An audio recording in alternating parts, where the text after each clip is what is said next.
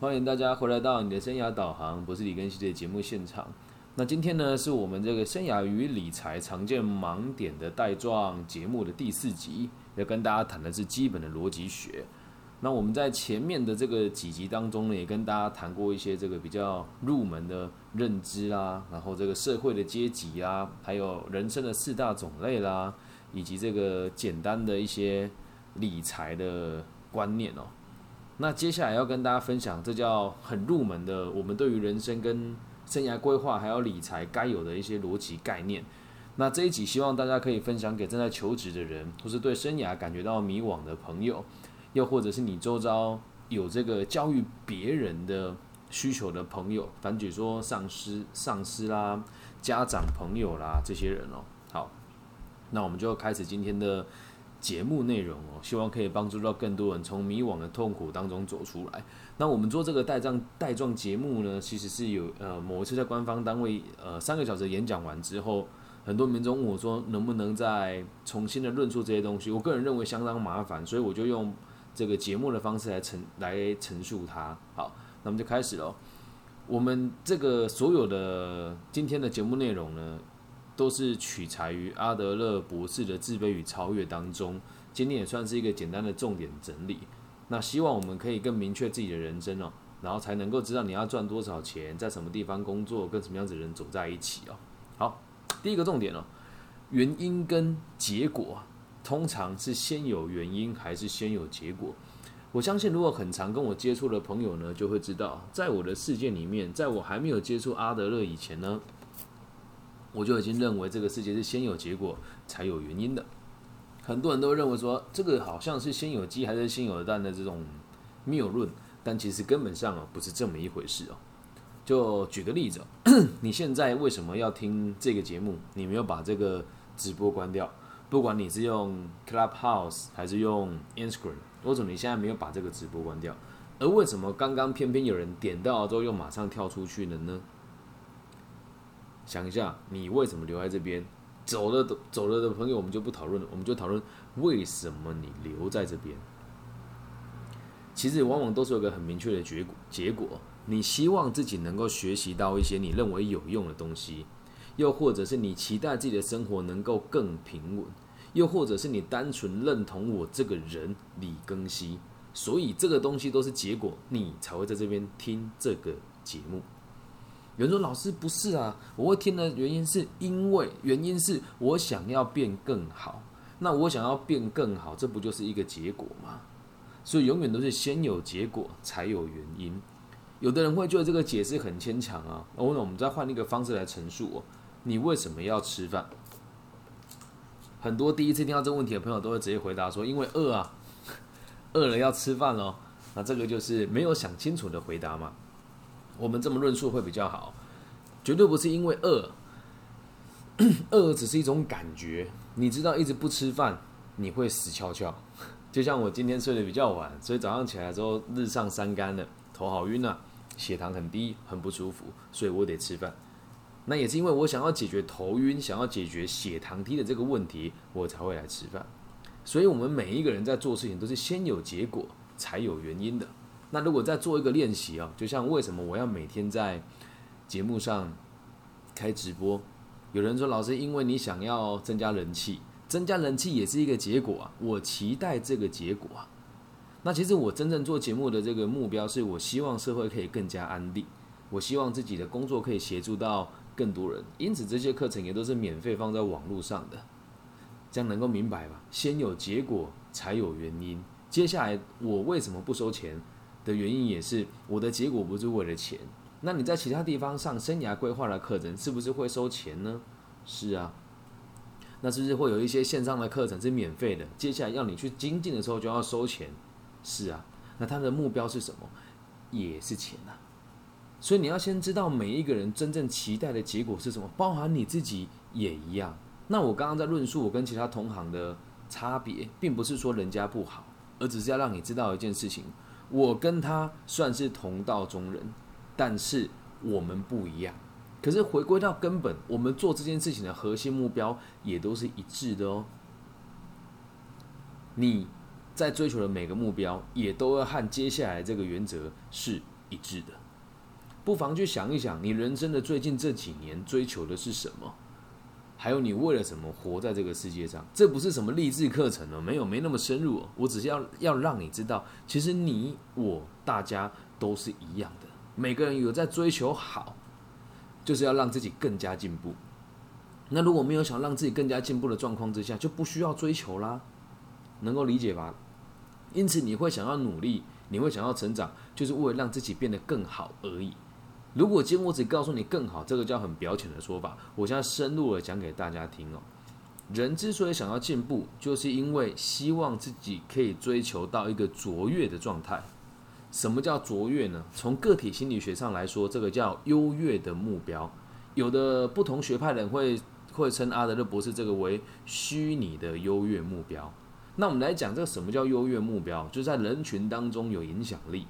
然后能够透过说话的方式影响别人的行动，又或者让人家尊敬你、膜拜你、敬仰你，这个就是我们所谓的优越的目标。所以你我都在追求这件事情，只是方法不一样而已。你不妨去想一想啊，如果你在学生时期、小朋友的时候，你要的是什么？成绩啊，爸爸妈妈的关怀啊，同学的认同啊。在大你到初中的时候，你要的是什么？群体当中对你的尊重啊。异性对你的欣赏啊，那到高中的时候你要的是什么？我能够取得良好的成绩，进到好的大学里面。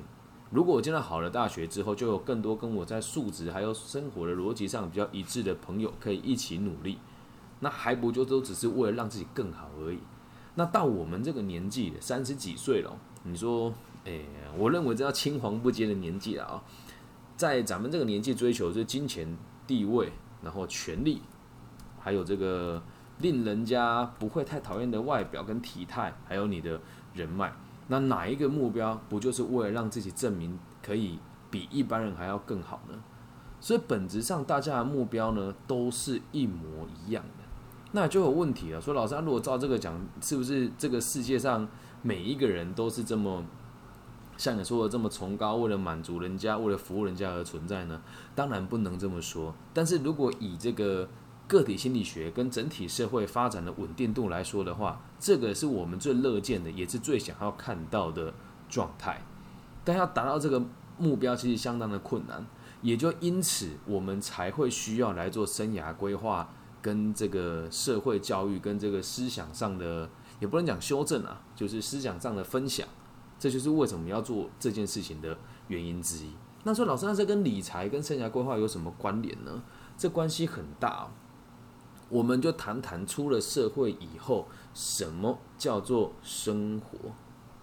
学生时期的生活就是吃喝玩乐嘛，学习就放一边了。有多少认真学习也是有啦，但是比率不高。我们就讲什么叫做生活？这个从很消极的角度来讲，就是吃完了喝，喝完了拉，拉完了睡啊。你跟我哪个人不是在等死？那一定就有会有人有这个疑问说。既然你都承认是等死了，那你为什么还要叫人家来改变他的生活呢？我也在等死，你也在等死啊！而在这个死的过程当中哦，我们在台湾有一句话叫做“向死而生”，我们每个人都会越活越老嘛。但在这个老的过程当中，你可以决定你要的样貌是什么，你可以决定你要的样貌是什么。所以这个逻辑很简单哦。今天你的想法如果能够理解，说我只是希望自己能够更好。那你努力当然就没有这个问题。很多人都说我压力好大，那是因为你的目标不明确啊。也是有很多人选择过与世无争的生活，他没有不对，也没有不好。我还记得当时我在做房屋中介的时候，在一个社区叫瑞联，瑞联天天地 F 区的那个警卫就很有趣哦，清大毕业的，哲哎清哎，好像是心理学系吧。他每天都在那边看书，我去了都要跟他聊天。他他跟我说，他年纪比我大，他说李兄。我觉得以你的气质做房仲太可惜了。我说为什么？他说你看起来不像一般房房仲，你是有温度的人。我说不会啊，我同行人都很好啊。我跟他闲聊，他就说，我觉得你跟我是同一类型的人呢。我说为什么？他说其实我是清大毕业的，然后之前这个台湾的前几大企业也有录取我，但我决定来这里做保全。我一开始觉得他放屁，觉得不大可能，一直到有一次我看到。他跟一个日本人用很流利的日文讲完话之后，翻译给另外一个那个很像是，反正就是欧欧美语系国家人，他讲的也是英文，他从中英日三个语言都讲得非常流畅。后来他在桌上看的书就是什么《老人与海》，对我说那他没有骗我，他后来就说我知道很多人都很难以相信，但我的学历真的是这个样。我说那你爸爸妈妈呢？他说爸爸妈妈都是老师。我说你做这工作不会被看不起吗？他说本质上我就是厌倦了被看不起的生活，我才这么做的。那我观察这个人很有趣哦，他的桌他的座位上永远都是干净整齐的哦，因为做警卫会交班嘛，上个警卫可能会在那边偷偷抽烟啊，吃点东西，桌子都是乱，只要他在整整齐齐，然后有两个小盆栽就会放在那个柜台前面。然后我就很，他就问我一件事，他说。李先生，你做房仲的目的是什么？我还真的回答不上来啊，因为他也看得出来我很随意啊。有时候我的买方太个性太难搞的时候，我会直接就转头离开。我我对我的客户还蛮任性的，然后就跟我分享，当时还没有做生涯规划这个工作，他就跟我说，其实人不一定要很努力，我就是受够了努力这件事情，我才放弃的。我说那你不觉得自己矮人家一截吗？我那时候问他，我是发自内心的，因为确实是去去。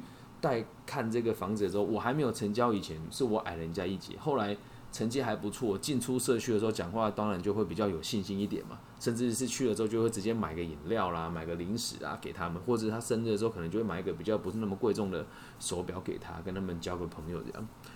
然后他就说：“其实我觉得自己在这边工作对社会也是有贡献的。”我说：“你不会觉得被这些住户？”怒骂很糟糕，因为那个地方都是出租的居多。那也我们也不是说经济能力代表一切，只是多数租客的这种工作环境就不是那么稳定，所以对人的修养没有那么的高。他讲说，我我在这边，我遇到需要协助的人，我会帮助他。就像上面有一个什么什么大学的同学，他微积分就都是我教的。我真的不想要赚更多钱吗？他说我已经决定不结婚了，因为我看到我的爸爸妈妈的婚姻，我觉得很丧志。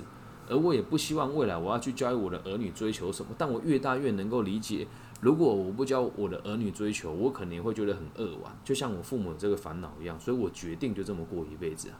他到现在还在这个物业公司当警卫，你说他有不好吗？也没有啊。那他有没有取得他的优越目标？有。我跟他相处这么久之后，我就问他说：“那你这个追求这个平衡为了什么？”他说：“我觉得我这样做比我哥哥轻松很多。”那才他内心的话，有比较嘛？他哥哥在台湾的某一个知名的这个电子厂当工程师，也确实就是赚的钱都给老婆花，然后在外面都要吹嘘自己工作环境很好，是世界前几大企业，可是实际上一点生活品质都没有。他也是为了在他父母面前保有一个他原本该有的状态而已，所以回归到根本也都还是在跟别人比较，这样能够理解吧？所以每个人追求的目标都是一样，让自己看起来比别人优越那么一些些。那这样，在现在你在听这个语音直播的平台也是这个样子啊，大家的这个我们讲这 bio 就是个人履历都写得非常漂亮啊，但你有办法去验证它是真的还是假的吗？那来到这边，大家其实也会有一种，也不能讲较劲吧，就是确实都会去计较自己有没有被更多人关注到。我一开始其实也会啊，呃，昨天我在网网络上看到一篇文章哦，他说为什么 YouTuber 容易得忧郁症？这个标题我觉得下的也很耸动啊。但它上面写说，因为你会每天会在意流量，所以你就会觉得自己压力很大。我检讨了一下，我看一下我的 Parks 的流量，确实也觉得蛮值得检讨了。我现在在这个大陆的平台上架没有多久，我的月听流量就已经超过二十万了。但我在台湾自己做这个 Parks 到现在，我的流量没有超过三万，我也会觉得有压力啊。可是你看，同样一件事情哦，如果现在我被人家这样比较过了之后，我认为有压力，我就会花钱买广告，花更多时间来迎合市场，而很有可能就失去我原本的初衷。那常常听我节目的人觉得我做节目的初衷就只是为了让社会更安定而已。那这一集我们再拉回来到这个生涯跟理财的盲点哦，为什么讲它有关联哦？来，从我自己当例子。假设我现在想要让我自己的排名再往前拉那么一些些，我要做的事情只有一件，因为台湾只有两千三百万人，它不算一个很大的市场。我要开始拉拢我身边所有有在做 p a c k a g e 的朋友，然后大家交大家交叉自己的流量。你听你的粉丝听我的频道，我的粉丝听你的频道，然后只要其中有一个有让这个所谓的行销公司配合到，我们的流量就一起会被带上来。但是我就得开始花钱在这些人身上，钱不一定说是买他的服务，有可能要跟他这个所谓的交流啦、攀关系啊，我们就得花钱花时间嘛。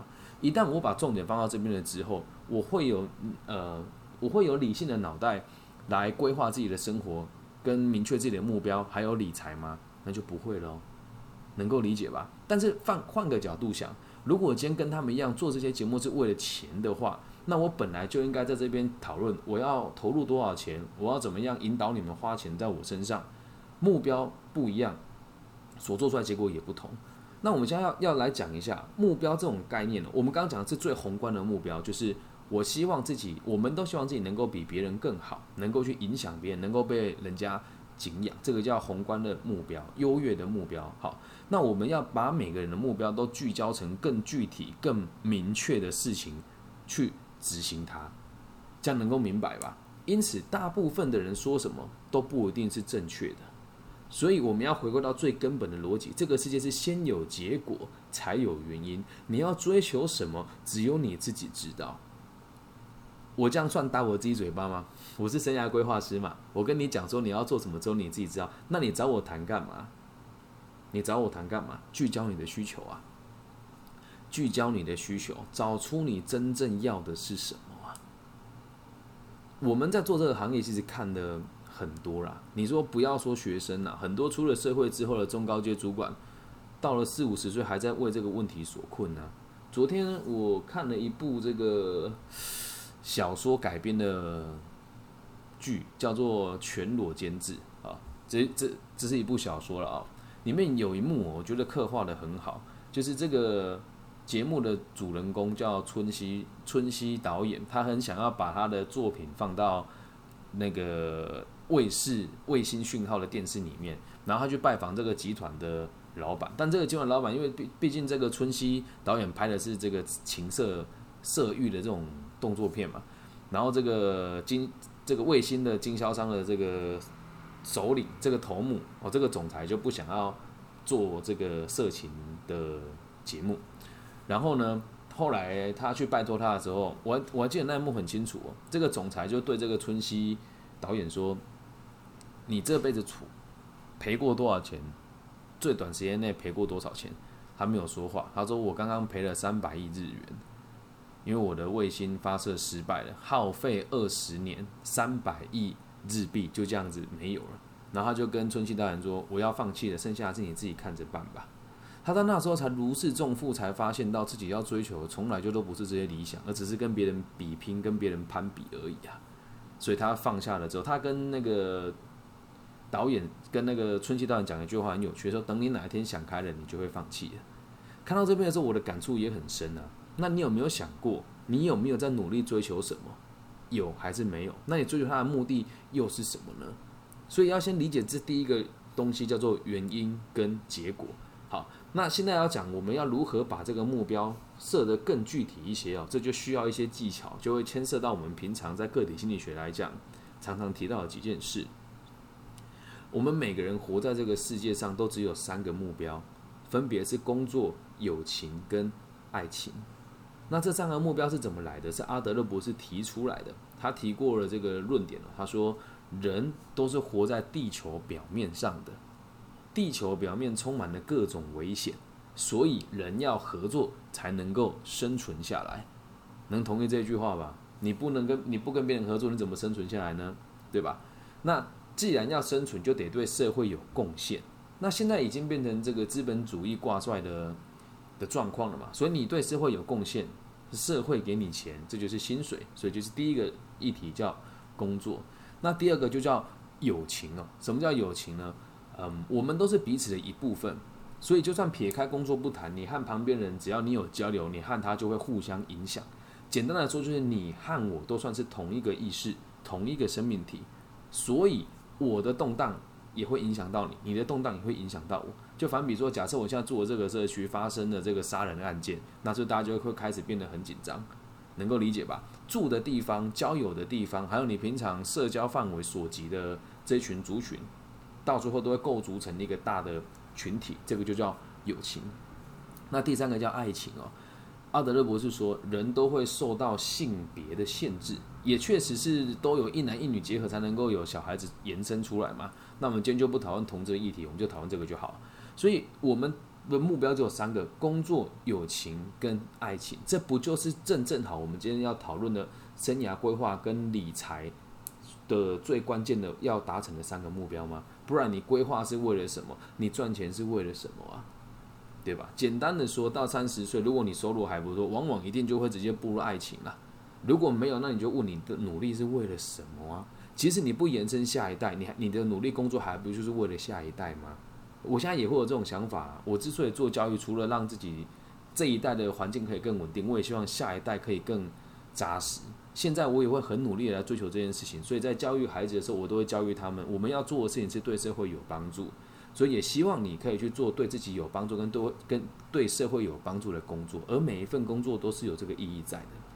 那聚焦完了之后，清楚一点，你的工作、你的友情跟你的爱情，也会来自于你的基础的概念。我们讲社会有阶级，这个你可以回去听第二集吧。第二集我们讲的是社会阶级嘛。那你在哪个阶级当中，你就会跟哪个阶级人谈恋爱，就跟哪个阶级的人往来，在哪个阶级里面形成你的社交圈。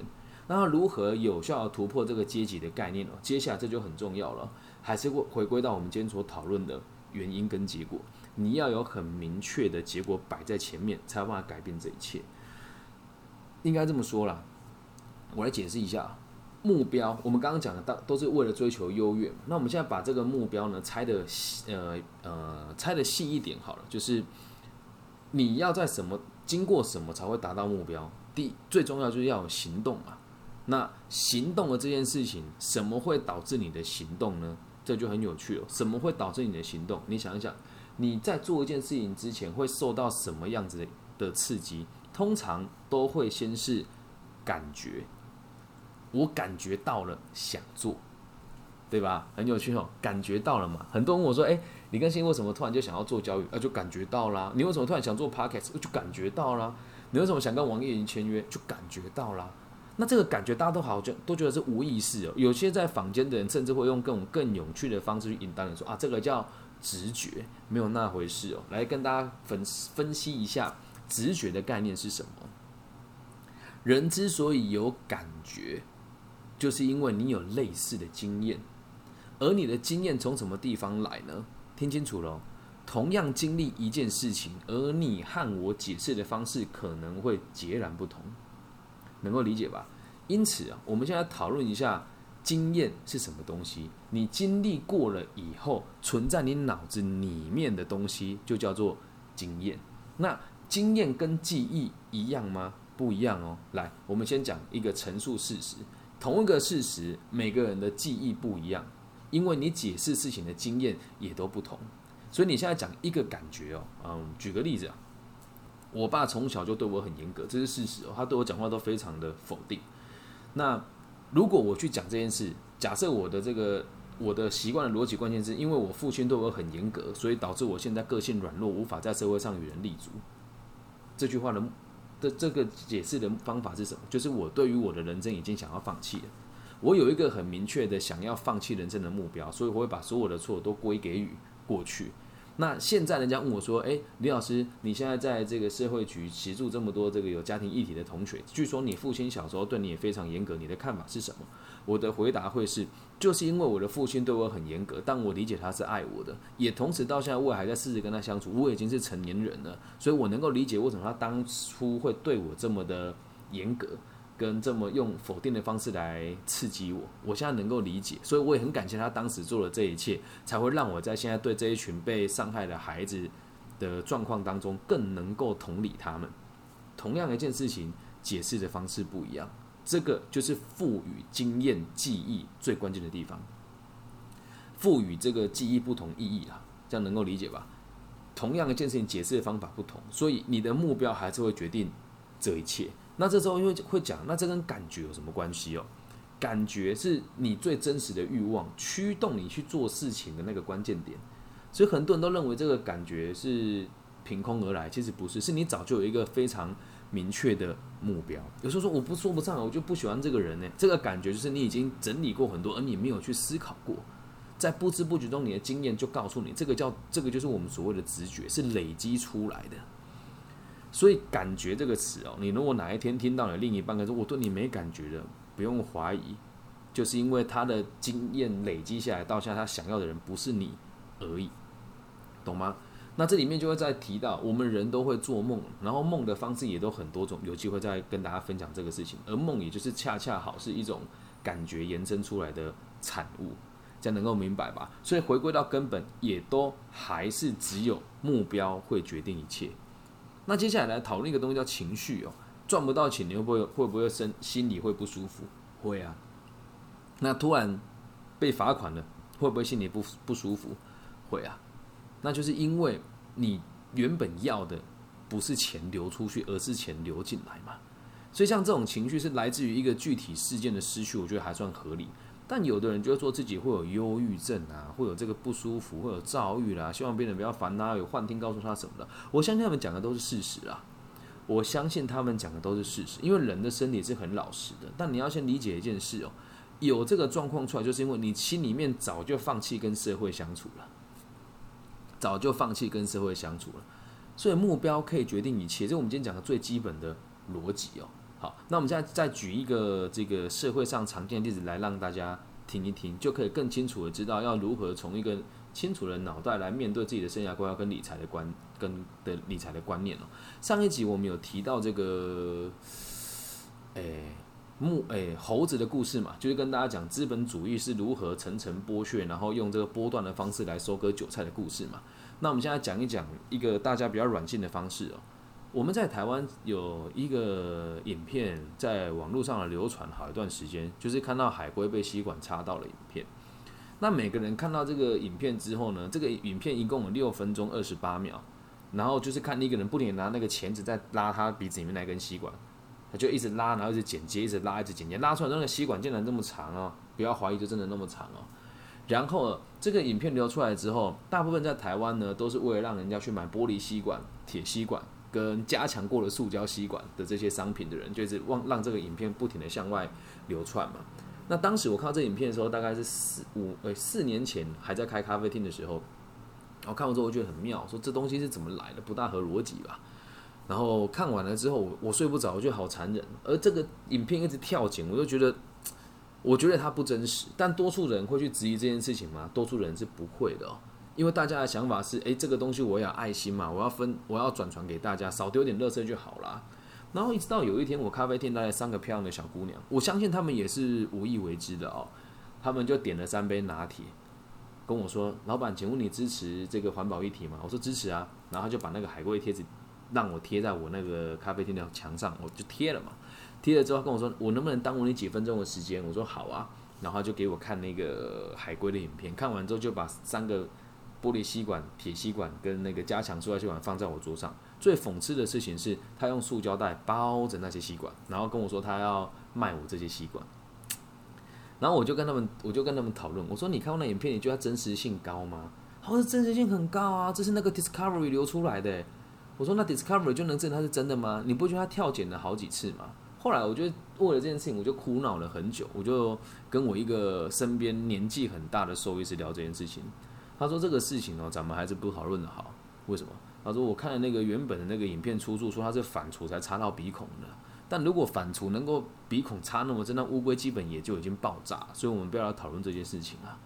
所以因此你看啊，这个东西大众的逻辑都是觉得说，我们应该要做环保啦，然后应该要把这个诶吸管丢掉啊。但是我们你你就看我们人类使用的塑胶的东西这么的多，吸管也只是其中一个而已啊。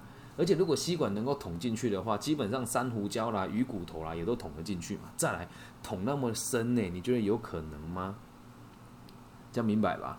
所以我先跟大家讲，我们要的结果都是一样的，是被别人关注跟被别人喜欢。但是如果你是要活在别人的期待里面，你会过得很痛苦。很多人问我说：“哎，李老师，你怎么到这个年纪？我看你周遭很多人都开名车啊，你的那个大学的跟你最要好的学长不就在卖这个名车？你为什么不买一台啊？”我没有这个需求啊，所以我过得很平衡啊。我的收入可能跟他们差不多，但我我们忙碌的方式不一样。我周遭很多很顶尖的销售人员都是需要得长时间应酬，而他们也喜欢那样子的生活。但我没有喜欢那样子的生活。我擅长，但是我不做啊。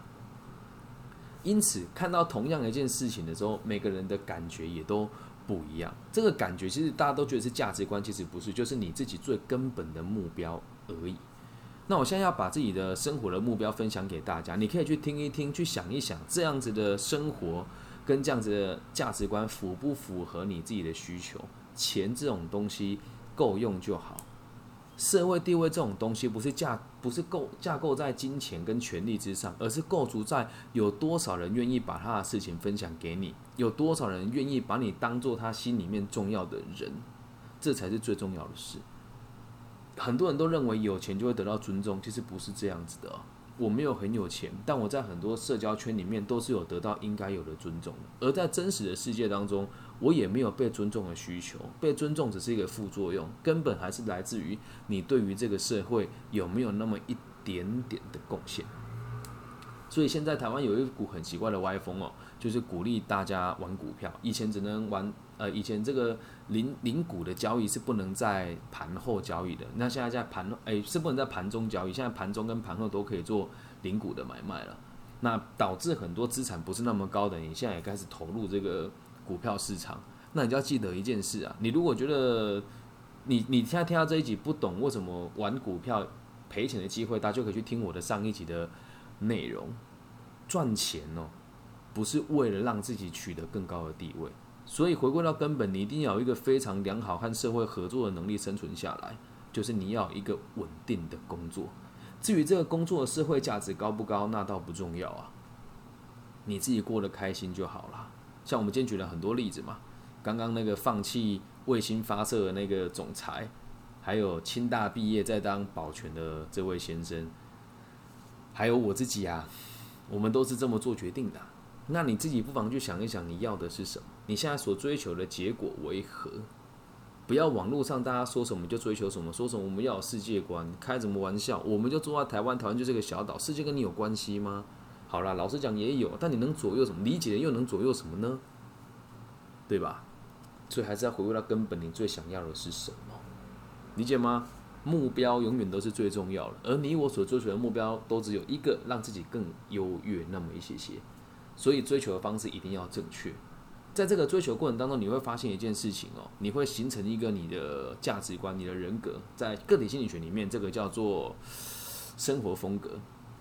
最后用生活风格的定义哦，跟大家做结束。生活风格呢，简单来讲就是只有两件事，就是你的力量跟你的分量。什么叫力量？你对于你自己的能力，这个叫力量。对于能力的定义叫力量。一个人能力的高低，你的力量有多大，这个叫力量。在第二个就是你的分量，你想要在这个社会上给予多大的影响力，这个就叫做力量跟分量。那力量的部分一定是不足的嘛，所以我们会不停的精进自己啊，回归到根本也都是因为认为自己不够好而已啊。那这个不够好怎么来的？有目标追求不到，有目有目标追求不到，因此自卑，而自卑是很健康的事啊。这是我们追求人生最基础的几个道理啊。你自卑吗？我也自卑啊，我觉得自己不够好啊。但我觉得自己不够好，不代表自己很差劲，只是因为我认为自己不够好而已。因此，怎么解决？努力学习喽，努力学习喽。现在，如果你真的有想要让自己追求多一点收入的话，也拜托大家，就是把基础的会计学学好。如果基础会计学不大懂的话，可以去听上一集里面我有讲到会计的恒等式，还有资产跟负债的关系，资产跟费用的差别，可以先从基础学习起，懂吗？你会跟我说，老师，我们看那个。电视上那些名嘴都说看这么什么技术面啊就可以赚钱啊，你要先理解一件事情哎，你连财务报表怎么编的都不知道，你敢相信技术面的东西吗？懂吧？但我们今天要讲的并不是全然是讲理财的东西，有机会再跟大家分享理财的事情啊。但是毕竟我不是怎么讲，我做这件事情就只要让你生活过得平衡而已，我不会跟你讲说该买什么商品，什么时候进场，什么时候出场，因为这东西没有百分之百的。都是人家想要怎么样就怎么样。如果觉得这样讲的很隐晦的话，可以去听我上一集的内容，两集连接起来就能够很清楚的知道我要表达的是什么。因此，大家要最后最最后了最后一个重点了，再讲个太长了哦。最后一个重点了，如果真的要我们给人生一个简单的定义跟道理，我们要理解一件事情哦，绝对不要往人多的地方走，绝对不要往人多的地方走。我们常常会在生活当中听到说，那个大家都说什么，只要是大家说，通常就不合逻辑啊，大家都这样啊，不合逻辑，这样能够清楚的明白吧？那也希望大家呢，可以把这一集分享给需要的朋友，正在求职的朋友，对于生涯。迷惘的朋友，然后对于这个未来有期许却不知道从什么地方着手的朋友，来成长自己，然后也可以把这个东西分享给你的爸爸妈妈，因为搞不好他虽然经济能力比你好，但他其实比你还要迷惘啊。就像现在现场有人说，投资有风险，有赚有赔，基本上就是赔了，能够理解吧？基本上就是赔了。如果你跟我做生意，好，我这是我做生意的风格哦。假设今天有人要投资我的话呢，我的方法很简单。我说，因为我们现在草创嘛，这个资金既然，我们也暂时也还不会马上就去登记，所以你就跟我签一张现金保管条，代表我拿了你两百万在身上。那这个现金保管条，呃，我们上面有在写个背书，什么时候才能够还用给你，你也是选择接受的。至于利息多少，我们再另议。这样懂吗？跟我做生意，我一定保证你赚。或者是保证你不赔，或者是保证你不赔哦。合作过的都知道，这是我的原则哦。那有人说你好傻，这不是有限公司，为什么要扛这么多？这是我做人的原则，这是我的责任啊。所以每个人要的都不一样，这样才能够理解我们彼此要的是什么。别人怎么说是别人的事情，合法不一定是我要的。就像我以前照顾员工也是一样，我给他绝对超过于这个我们所谓的这个大家的期待。那我还在意大家的期待吗？就不会了。所以不要在意别人的想法，在意自己就好了。我们要能够对社会有贡献。至于贡献的程度是什么，并不是别人要求你，而是你自己认定你要付出到什么地步，这样才办法在理财跟生涯规划上取得平衡。说穿了，去工作跟去理财的逻辑都只有一个：用我的时间换取金钱，又是换，又或者是用我的智力换取金钱。所以回归到最根本的逻辑，你还是得知道，我们就只是为了追求让自己更好的目标而已。至于为什么人都有这种原动力呢？那也很正常啊。如果你放弃了，就跟死人没两样啊。有人说老师，那你说那个平常在做作业员，下班就回家打电动这样子的人有价值吗？肯定有啊。没有这些人的付出，你有椅子坐吗？你有手机玩吗？你有衣服穿吗？你有眼镜戴吗？理解吧？只要能够被 hire，只要能够被聘用，你就是有价值的人。至于金钱的多寡，这都不需要急，一定要有一个稳定的收入。你也不要去想说，我一个月收入只有两万块，就十年的还是两万块，你会靠投资一个月多个八千，那是不可能发生的，理解吧？那这一集呢，就献给所有迷惘的朋友。那如果大家听得有兴趣的话，也可以在我的这个网易云的频道下面的留言区直接留言给我。那如果想要私讯我呢，大陆的朋友可以加我的微信，我的微信号是 B 五幺五二零零幺。那如果你是台湾，区马来西亚、巴西的朋友，透过 Facebook 跟 IG 都可以找到我。我的名字叫李庚希，木子李，甲乙丙丁戊己更新的更，王羲之的羲。那希望收到大家的来信。那如果大家对这一集有兴趣的话呢，也都可以在各大平台的 Podcast 听到我的这个节目。每一集都是直接直播，然后录制成节目的。对我本业工作就是做，也不能讲本业了，但是我现在演讲时间真的很长。演讲就是我的工作，所以你们听到每一期节目，除了一些比较不顺畅的字眼会把它删除掉，都是一镜到底的。那也希望大家可以多多支持我的频道，因为毕竟没有像其他的这些直播主是用这个 donate 的方式。那你如果喜欢，就分享给下一个喜欢的人，这样子就足够了。最后祝福大家都可以赚到自己理想的第一桶金，过上自己想过的生活，然后不要再跟别人比较了。听懂这些道理之后呢，你的生活会简单很多。祝福你们，我爱你，拜拜。